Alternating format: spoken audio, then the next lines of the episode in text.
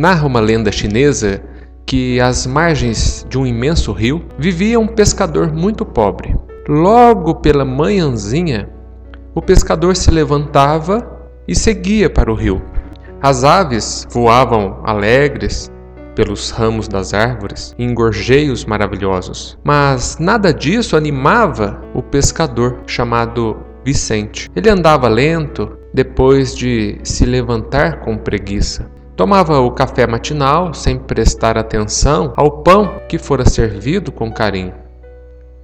Com má vontade naquela manhã, como em tantas outras, Vicente pegou suas redes de pesca, os apetrechos necessários e foi para o barco. O dia prometia ser maravilhoso.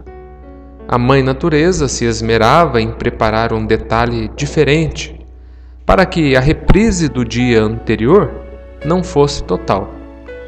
Um detalhe, afinal, é sempre muito importante. Mas Vicente nada via. Foi resmungando para o barco.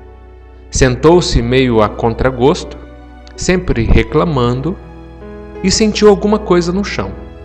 Sem olhar, apalpou com a mão direita.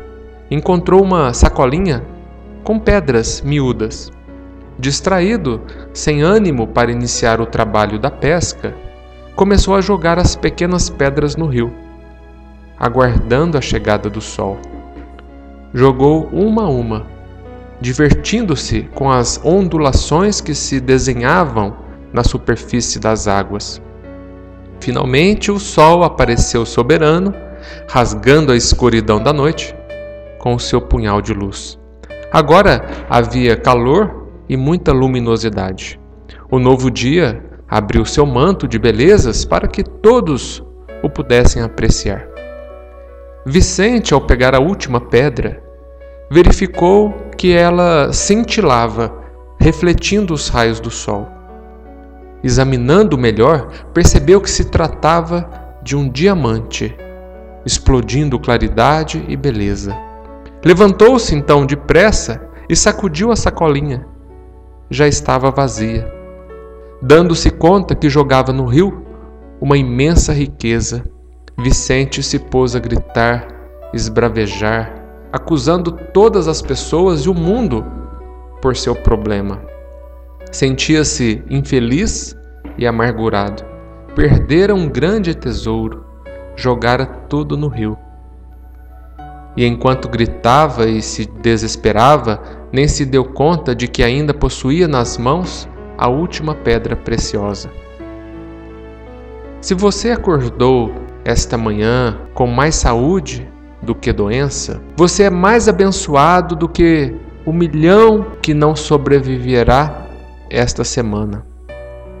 Se você nunca passou pelo perigo de uma batalha, ou pela solidão de uma prisão, a agonia de uma tortura ou as aflições da fome, você está à frente de 500 milhões de pessoas no mundo. Se você tem a aventura de frequentar uma religião, uma religião sem medo de ser preso, torturado ou morto, você é ainda mais abençoado do que 3 bilhões de pessoas no mundo que sofrem perseguição.